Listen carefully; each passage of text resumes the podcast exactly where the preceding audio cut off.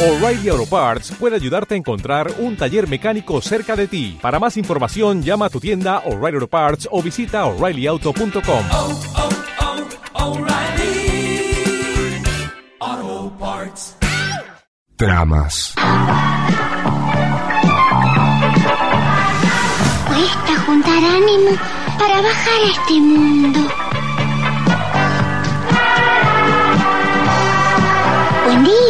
Mundo. Buen día, mamá. ¿No sabes si ya fueron suprimidas las armas nucleares? No lo sé, Mafalda. Pero creo que no. ¿Por qué? Bueno, por nada en especial. Pero sería lindo levantarse una mañana y encontrar que al fin la vida de uno depende de uno mismo. Tramas. Un mundo entero a través de la radio.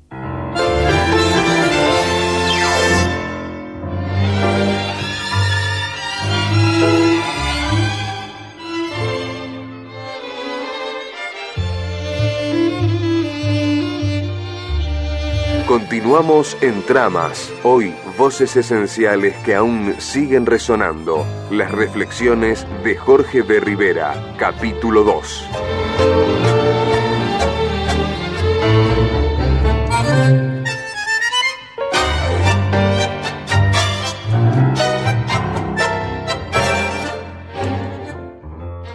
Jorge B. Rivera, ¿qué incorporó la revista Tío Vicenta al programa de las revistas de humor de los años 60? es evidentemente la, la, digamos, la representante absoluta del, del, humor de esos años. ¿no? No tiene nada que ver con la fórmula de Patrusú, no tiene nada que ver con la fórmula de Ricotipo. Es una revista ideada hacia fines de la década del 50, parece prácticamente 1957.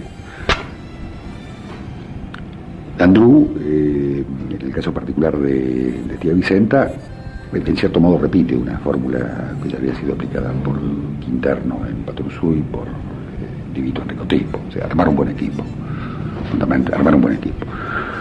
Eh, en su caso particular, el, buen equipo, digamos, que cimentó el prestigio y la eficacia de Tía Vicenta estaba integrado por Carlos Peralta, por Julio Gil, por Jaime Botana, por Julián Delgado, por Manuel Urea, por Quino, por Calondi, por Catú, por Alfredo Olivera, por Brasco, por un gran humorista de temas económicos, lamentablemente desaparecido, que era Enrique Silverstein, y por otro, otra gran figura señera del, humor argentino que fue Warnes, Carlos Warnes, que firmaba César Bruto.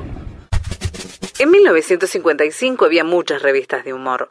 Fue entonces cuando Juan Carlos Colombres, más conocido con el seudónimo de Landru, le propuso a Juan Carlos Divito publicar Enrico Tipo, un suplemento político, pero Divito no se animó.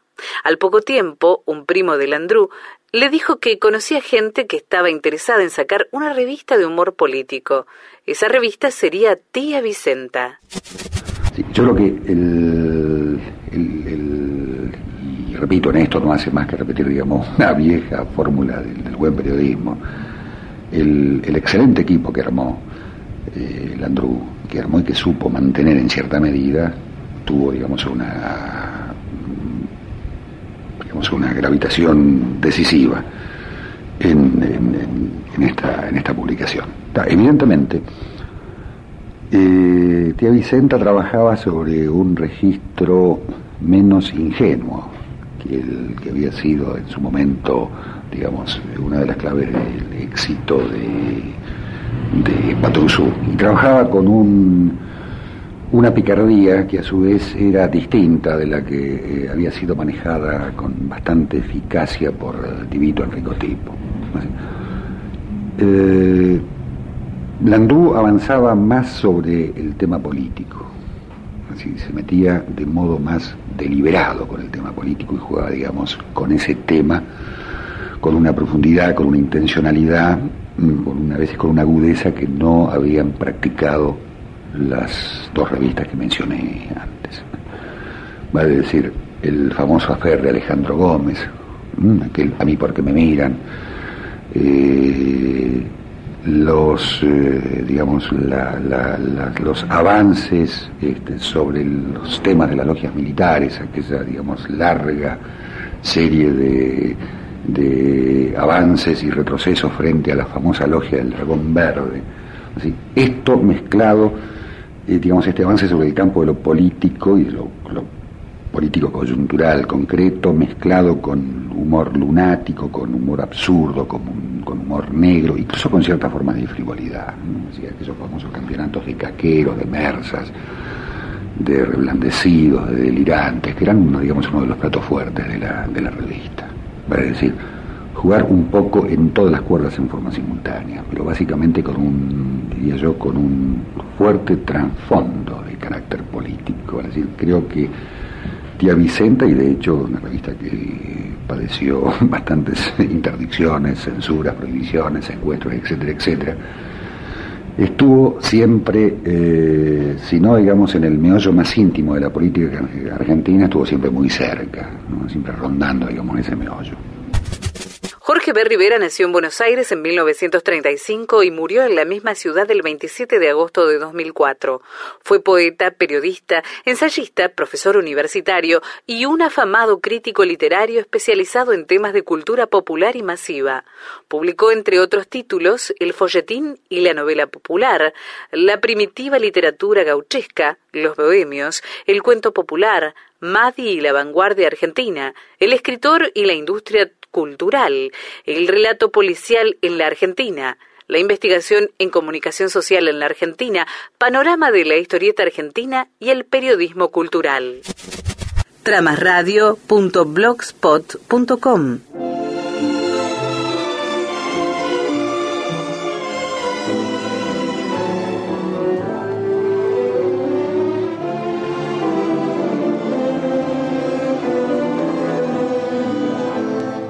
otra gran, claro, no tuvo la, no tuvo la, duración, no tuvo la extensión de Tía Vicenta, pero digamos otra gran revista de ese momento fue Cuatro Patas, armada fundamentalmente con algunos disidentes del proyecto del Andrú, encabezados por Carlos Peralta, una revista que como, digamos, por una coincidencia, no sé si absoluta o relativa, sacó solamente cuatro números, ¿no? como su título. Este, parece, digamos, prefigurar, indicar.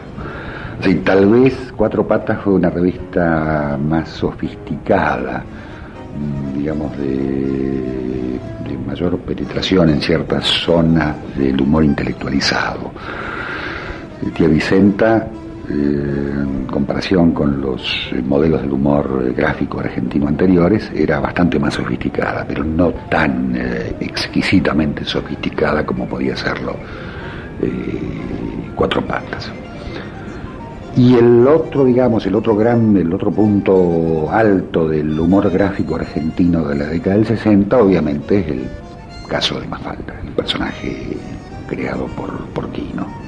Digamos, un personaje que aparece hacia 1965 precisamente en primera plana digamos, como necesidad de, réplica, de reelaboración de una tira norteamericana que tenía cierto prestigio en ese momento, que era Peanuts, los rabanitos de Schultz. Una tira, a mi juicio, tremendamente contenidista. En cierto momento, Kino se cansó de, de dibujar falda. Y yo no sé si se cansó, digamos, de la rutina diaria de armar la tira o de esa especie, digamos, de exceso de lucidez y de contenidismo bien pensante que le exigía día a día y cuadro a cuadro la tira. Eh, de todas maneras creo que prácticamente toda una zona del imaginario argentino está muy fuertemente tocada por esta presencia de Mafalda y sus amigos, ¿no? que reflexionan acerca del universo, las catástrofes de la existencia, la política, la vida cotidiana, los padres, la educación, etcétera, etcétera. Desde lejos se te embroca pelando una bacanada, en la miseria de un cuartucho de alabar. Pero hay algo que te vende, yo no sé si es la mirada, la manera de sentarte, de charlar o estar parada, o ese cuerpo acostumbrado a la pincha de perder Ese cuerpo que te marca los compases tentadores, el que de algún tango en los de algún mientras triunfa tu silueta y tu traje de colores, entre risas y piropos de muchachos seguidores, con el humo de los puros y el champán de Armenonville. Su mascana no fungó por acá ni prepotente, ni un caficio veterano el que al vicio te largó. Vos rodaste por tu culpa y no fue inocentemente de de bacana que tenías en la mente desde el día que un magnate de Judillo te afiló. Oh, me acuerdo, no tenías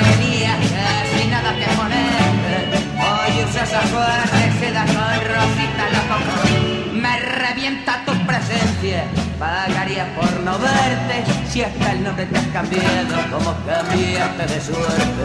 Si no son ni Margarita, ahora te llama Margot. Ahora vas con los otarios a tirarte de bacana a un lujoso reservado del Pepito de Chile. Y tu vieja, pobre vieja, lava toda la semana pa' poder llenar la olla con pobreza franciscana conventillo alumbrado asqueroso. Oh, me acuerdo, no tenía casi nada que ponerme. Hoy usas acordes, seda con rosita rococó. Me revienta tu presencia, pagaría por no verte. Si hasta el nombre te has cambiado, como cambiaste de suerte. Ya no soy ni Margarita. Ahora te Margot.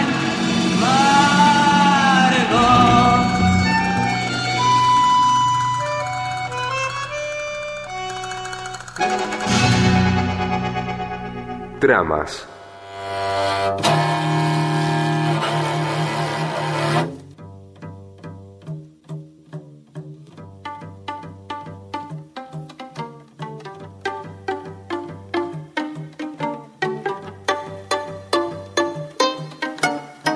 Jorge B. Rivera, tía Vicenta fue desestabilizadora del periodo constitucional encarnado en el presidente Ilia.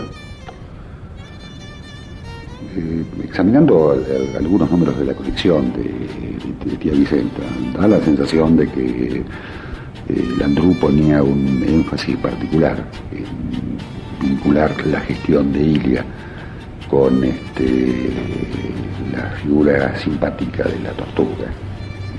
Digamos, de las formas de decir de modo elíptico que la gestión de- del doctor Ilia no era lo rápida, lo eficaz y lo puntual que se suponía que debía ser. Sí, sí, esta insistencia, digamos, en comparar esa gestión con la figura del, del quelónido, este, puede llamarse desestabilizadora, creo que sí, ¿no? Digamos que por lo menos derrimaban su pequeña brasa. Y no solamente en el episodio Ilia, creo que en algunos otros episodios, evidentemente, eh, la revista jugó roles de, promoción o de detracción de determinado tipo de figuras. Eh, a veces inclusive con la curiosa, la paradojal no complacencia de los propios beneficiarios de estas, digamos, estas especulaciones políticas de la revista. Landru evidentemente siempre fue un hombre, mm, digamos, eh, suficientemente informado en materia política, con contactos políticos además. Fue siempre esencialmente un humorista político, creo que hasta el día de hoy lo, lo demuestra, ¿no? Si alguna, alguna zona cultivó de modo asiduo, regular y talentoso es justamente la zona del humor político. Esta es una característica que tenemos que reconocerle. En el año 55 no se podía hacer humor político. A partir de ahí descubrí la fórmula no había que hacer un chiste ni en contra ni a favor de algo, sino sobre. No se podía inventar, ni tampoco hacer un chiste todos los días sobre una persona, porque si no se convertía en campaña. Hay que desparramar el juego. Un día hacer sobre el presidente, otro sobre un ministro, otro día sobre un político de la oposición. Así se mantiene el equilibrio. Esa es la única manera. Con ese sistema nunca me hicieron una querella por juicio ni por desacato. Juan Carlos Landrún Colombres. Tramas. Entrevistador Oscar Bossetti. Equipo de producción Eduardo Alperí, Jordana Anastasia, Leonel Córdoba, Blanca Curia, Diego Di Natale, Martín Masad, Romina Sofi y Natalia Yadiquian. Locución María Teresa Focaracho, Pablo García. Operación técnica Gustavo Weingortin. Diseño artístico Leonel Córdoba.